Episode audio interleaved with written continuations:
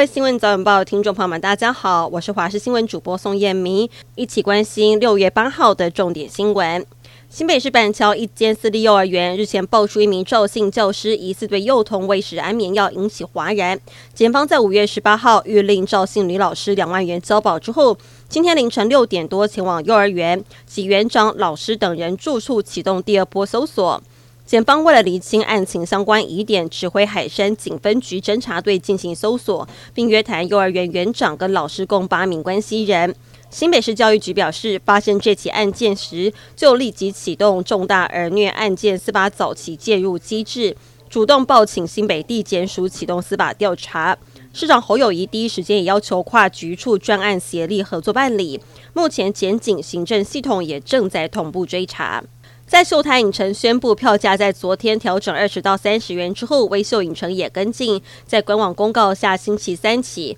全台五间据点所有票种全部都涨十元。五间据点包含桃园统领、台中 Tiger City、台中大圆柏、台中大鲁阁新时代以及台南南纺。而片长一百五十分钟以上的电影加价二十元，片长增加三十分钟则是另外加价十元。也就是说，一百八十分钟跟两百一十分钟以上的电影将分别加价三十跟四十元。台南有五亿遗产的赖姓高中生，五月四号上午跟同姓的夏姓代书助理办理结婚登记，返回北屯区大楼之后，却离奇从十楼阳台坠落身亡。由于案情疑点重重，引起全台关注。如今传出夏姓男子有更多诡异的行径，赖姓高中生还差点变成无名尸。今天上午，台中地检署临时传唤赖母前往，将召开临时侦查庭。是否案情有更多的进展，格外引人注目。民众在公共政策网络参与平台提案周休三日跟降低每周工时，由于超过五千人连署，政府必须在六月二十六号跟七月二号之前回应。劳动部七号邀集劳资团体、各地方政府跟部会来讨论之后，表示劳资双方都认为，虽然周休三日方向是好的，但现在执行很困难。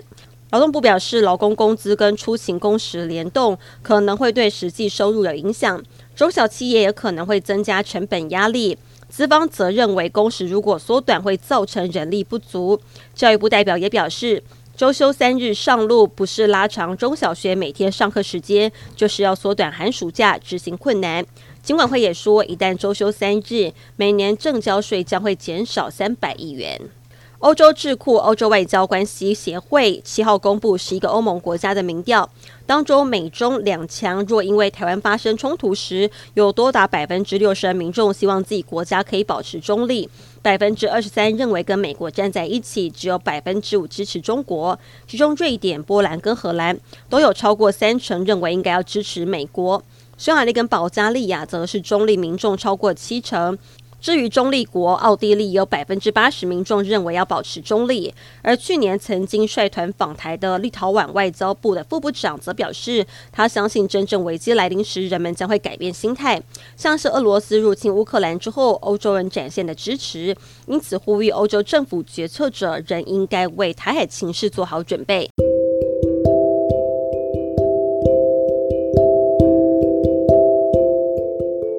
以上新闻内容非常感谢您的收听，我们再会。